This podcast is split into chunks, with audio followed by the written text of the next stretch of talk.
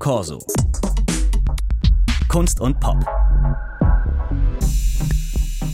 Der Corso Podcast. Heute mit Fabian Elsesser und Philipp Schaust. Ähm, hallo, ich bin Dramaturg am Tanzhaus NRW in Düsseldorf. Ja, und Philipp Schaus, Sie haben als Student, so habe ich gelesen, gerne in Techno-Clubs getanzt, auch im berühmten Berghain. Und jetzt haben Sie am Tanzhaus NRW eine Veranstaltungsreihe aufgelegt, die ganz nah dran ist am Thema Raving Choreographies. Und fast den gesamten Februar über gibt es Tanzstücke, Techno-Partys und Workshops rund um die Schlagwörter Rave, Ekstase und Erschöpfung.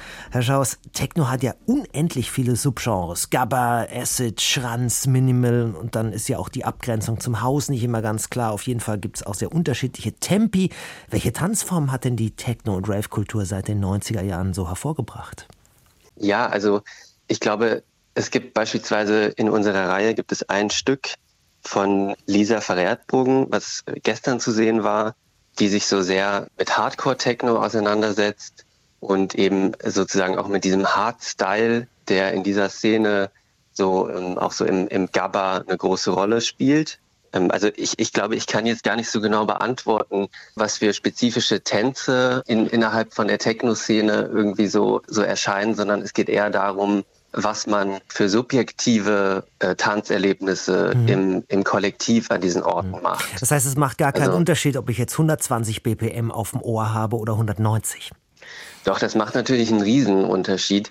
Vor allen Dingen ähm, sozusagen in dem Kollektiv, also mit dem ich mich im Techno-Club bewege. Mhm. Und es geht, würde ich sagen, in dieser Reihe, in den unterschiedlichen Formaten eigentlich genau darum, wie so das Kollektiv, die TänzerInnen, die sich versammeln beim Clubbing und ähm, die Musik in dem unterschiedlichen Tempo, in der unterschiedlichen Härte, wie das eigentlich in so einer Relation zusammenkommt und wie meine Bewegung auf der Tanzfläche, die, die ich aus meinem Körper heraus improvisiere, wie die eigentlich in einer Relation stehen zu dem Tempo und der Intensität der Musik. So.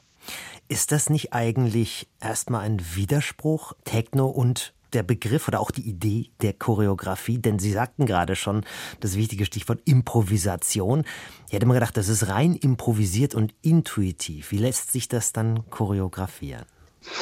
Also vielleicht ist auch so ein Beispiel das Stück von Michele Rizzo, was wir am Samstag gezeigt haben, Reaching. Das funktioniert so, dass eine Gruppe von 14 TänzerInnen, die stehen auf der Bühne und das Publikum versammelt sich so am Rand äh, drumherum. Man kann stehen, man kann sitzen. Und schon beim Betreten des Bühnenraums spürt man einen sehr lauten, niedrig frequentierten und, ähm, und langsamen Beat, der sofort den ganzen Körper durchströmt, der einen auch sofort eigentlich in dieses Gefühl von, von Aufregung versetzt, dass man verspürt, irgendwie kurz bevor man in den Club geht und sozusagen so eine Form von körperlichen Zustand erlebbar zu machen in einer Tanzaufführung, finde, finde ich interessant. Und ähm, sozusagen in, in der Choreografie, die beginnt mit zwei Tänzern, die sich schon auf der Bühne befinden, wenn das Publikum reinkommt. Und ähm, die stehen auf der Bühne ineinander umschlungen und bewegen sich sehr langsam und zeigen mir einen körperlichen Zustand ähm, und eine Form von gemeinsamen Tanz, äh, an den ich mich erinnere, wenn ich, wenn ich eine Erfahrung habe mit Techno-Musik und ähm, mit so einem Tanzen im Club. Das heißt, das passt, so das passt also sehr gut zusammen. Dieses einerseits, sag ich mal, Techno-Musik, das Freie, was man damit verbindet, ja, eben das Improvisierte, mhm. das Rauschhafte und gleichzeitig aber auch die eher aus einem akademischen Kontext kommende Tanzchoreografie. Das passt also offenbar sehr gut zusammen.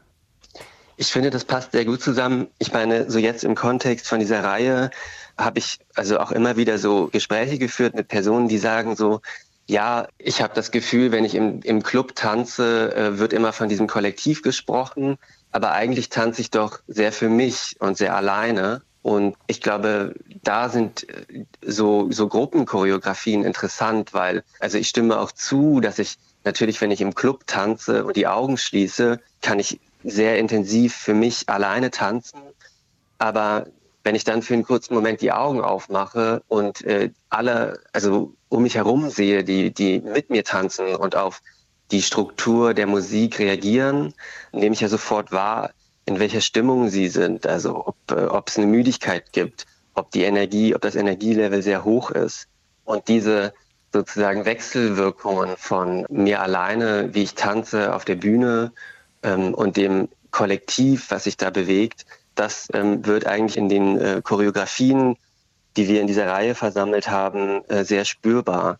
Also wenn, wenn sich 14 TänzerInnen auf der Bühne sehr langsam zueinander positionieren und über so Blickachsen Kontakt zueinander aufnehmen. Und dann wird so ein Schritt zurück gemacht und dann wieder ein Schritt aufeinander zu. Und ähm, die Musik wird immer intensiver und sehr langsam baut sich diese Choreografie auf, in der diese Gruppe immer schneller wird. Und die Bewegungen ähm, sind irgendwie haben, haben was miteinander zu tun. Die die Bewegung der einen Person informiert die, äh, die Tanzbewegung von der Person daneben und Drehungen werden aufeinander synchronisiert.